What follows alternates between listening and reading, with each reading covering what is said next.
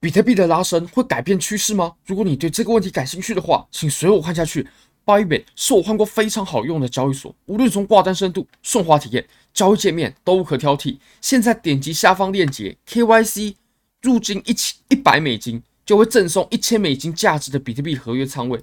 详细你只要点击下方链接，KYC 入金一百美金过后，你就可以。立即领取你的一千美金价值的比特币合约仓位，你可以选择多单还是空单。那只要往你选择的方向波动十趴，你的资金就已经翻倍了。那这个时候你可以选择提币。那如果你输了也没关系，你一样可以把你的本金一毛不差的给完全提币出来。好，我们回到比特币的盘面吧。那比特币呢，其实从日线上啊，今天有一件很重要的事情发生了。我认为。它其实从技术分析的角度啊，它是非常关键而且非常重要的。就是我们打开 EMA Ribbon，你可以发现我们这一波多头走势啊，它是自从我们的 EMA Ribbon 它转正了，也就是变成多头排列，短期的均线在上，长期的均线在下的这种排列，然后一直走，一直走，一直走，那直到这个地方哦碰了一下，然后又继续走。不过你可以发现啊，这个地方它即使下跌离开均线有一段距离，不过呢，它并没有把均线。转变成是空头排列的，那到我们后面呢，又开启了另外一波的行情，然后震荡。那现在呢，你可以发现什么呢？现在啊，它已经把原本的多头趋势给转变成空头趋势了。现在的均线已经是空头排列的，尤其这个均线是很敏感的，因为你可以看到，我当我们的价格呢，它只要在均线下方做运行啊，只要有一段时间，很小的一段时间，那么。我们的均线它就会立刻翻转过来啊，那你可以发现，我们其实这一波多头走势呢，我们已经可以宣告它是已经告一段落了。你可以发现，我们从这里开始啊，这里开启，并且呢到这里结束，非常明确的信号。那我们这个时候我们可以复盘一下啊，其实我们在过去啊，二零一九年的小牛市的时候呢，其实我们也是走了一个多头的趋势而已哦。你可以发现，我们在这里开始。转换成多头走势，然后并且一路向上，然后直到我们转变成空头走势过后呢，它后面确实是有一个纠缠的过程，也就是一下多一下空，一下多一下空。不过它自从出现的第一次的空头排列，那我们就基本上可以宣告我们前面的这一段多头走势它已经完全结束。那到后面呢，就只是剩下非常窄幅的震荡，最后就是暴跌，暴跌，暴跌完过后呢，然后又震荡，然后又跌。震荡跌，震荡跌，震荡跌，这就是我们后面的一段走势。那当然呢，我们后面的这段空头走势啊，其实是不好做的，因为它是震荡下跌，它并不是像我们走的前面这样子是一大波趋势，它还是震荡的成分还是比较多的。所以你可以看呢，我们在二零一九年的时候啊，它走的也就是一一次，就是一次而已，一轮大级别的，转变成多头排列，然后转变成空头排列，这一轮结束就这样。不像我们前面的这种大牛市的行情哦，哇，我们前面这边有一段，对不对？哇，这里有一段，然后呢，中间变成空头之后呢，然后又有第二段，对不对？我们后后来又有第二段，从这里开始一路向上，真正的大牛市，然后到这里空头走势结束过后呢，然后哇，又又有第三段，到这里又出现第三段。那我们其实小牛市啊，跟这种大牛市呢，还是有很大的不一样啊，这种。大牛市它还是有分成很多段的，但是我们的小牛市呢，如果以上一轮来举例的话呢，它就只有分成一段啊，就是我们这一段。那我们现在其实已经看到它已经走终结了嘛，已经结束了。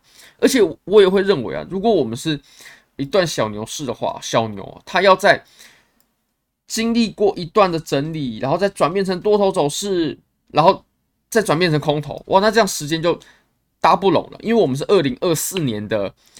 四月基本上是四月中了，二零二四年四月中要迎来减半嘛。那如果说我们还要再走往上一轮的话，那我们的周期啊就会完全跟我们当前的走势是完全都不拢的。所以，我们从这里就开就结束的可能性呢，是我认为非常高的，非常非常高的。接下来就是震荡下跌，震荡下跌，震荡下跌，然后直到我们减半期开始，那我们再重新回到一波很更大级别的多头行情。那到时候就是真的是。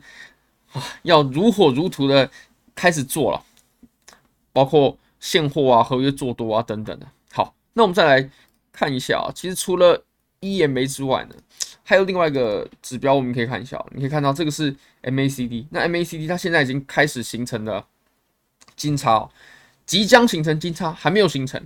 但是呢，其实金叉它也不是个做多的信号嘛。我们之前也有跟各位谈到，金叉它就只是空头强度衰竭的一个表现，并不代表说就可以做多。好，那我们再切到更小一点级别吧。其实我们现在呢是走了一小波的拉升啊，大概是两趴，其实也不多。但是好，我们来看一下啊，这个箱体呢，我认为还是我们现在当前最关键的。这个拉升它有不有效？好当我们在判断的时候呢，我们先看它有没有出这个箱体嘛。如果说要出这个箱体哦，如果说要做多的话，考虑做多的话，至少至少得看到它重新站稳这个箱体，至少这个是至少至少的。如果连这样都没有的话，那做多我就认为风险还是太高了。那再来你可以看到，其实我们现在呢还是走在一个量能慢慢趋缓的一个状态，量能啊慢慢递减的一个状态。它并不是说，哎，我们这根突破的 K 线啊，它就直接是一根。哎，擎天柱，然后把前面的量能全部都给破坏掉，它并没有。所以其实以这一根的量能，然后去谈我们开始突破的话，那其实量能是完全不够的。那再来，我们可以把级别呢，我们就只看到这两根 K 线了，就是只有这两根 K 线了。你可以发现什么呢？第一根爆拉，至少以实体部分来说，它绝对是一根还算强势的 K 线，就对比我们前面来看。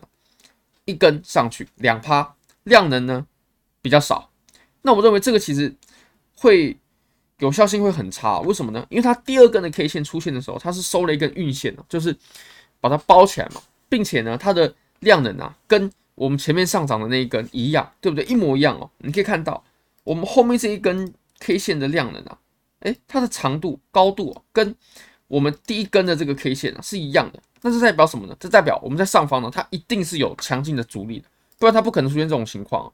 你可以发现我们前面这里，前面这个位置，前面这个位置，而且如果说啊，我们把这个线，OK，这个线，我们就把它看得更清晰一些，它的收盘的位置哦，这样子画一条线，你可以发现哦，这里面对主力的时候都收在一样的地方，这里也是都收在一样的地方哦。你看连续几根，这里一根、两根、三根、四根、五根。这里呢，一根、两根、三根、四根、五根、六根，那这里一根、两根，所以其实这里啊就是庄家的痕迹了。你可以发现，如果没有庄家的话，这种这么精确的这种压的行为，哎，这个真的是看得到的嘛？你可以发现这么多根 K 线，它居然在一样的位置。那目前这个阻力呢，我认为还是有效的，除非。哦，我们站稳了，那就可以宣告哦，在这边压盘的它的小阻力呢是失败了。那我们再看回我们重新呃刚刚看到的那个箱体好了，其实这个箱体啊，我们还是可以再来重新判断一下哦。虽然说我们当前呢已经触碰了很多次，不过你可以发现哦，我们触碰下方的次数还有时间呢，次数还有时间呢，都是比触碰上方要来的更多的。所以我会认为，其实还是空头稍微强势一些啦，稍微强势一些。那我个人也没有因为我们这波拉升，我就去做多啊什么的，是并没有的。好，那我们再静观其变一下吧。我们至少下一步哦，如果要以多头角度为考量的话，至少要看到它重新回稳在这个原本的阻力之上。那如果没有的话，多头我想是完全不用考虑了。好，那我们再看一下以太坊。以太坊的话，以太坊的话波动性就比较大了。一样的箱体，但是以太坊呢，它往上突破了。你可以发现，哇，以太坊还还比比特币强势，往上突破了这一波。那其实像现在这种盘面比较混沌不明的时候呢，其实我认为做比特币才是比较安全的做法，因为以太坊它的波动太大了，在这种趋势又比较不明，然后波动又更大的这种币种，那其实做起来会对交易者比较不利的。好，很感谢各位，非常。感谢各位，非常欢迎各位可以帮我的影片点赞、订阅、分享、开启小铃铛，就是对我最大的支持。真的非常非常感谢各位，拜拜。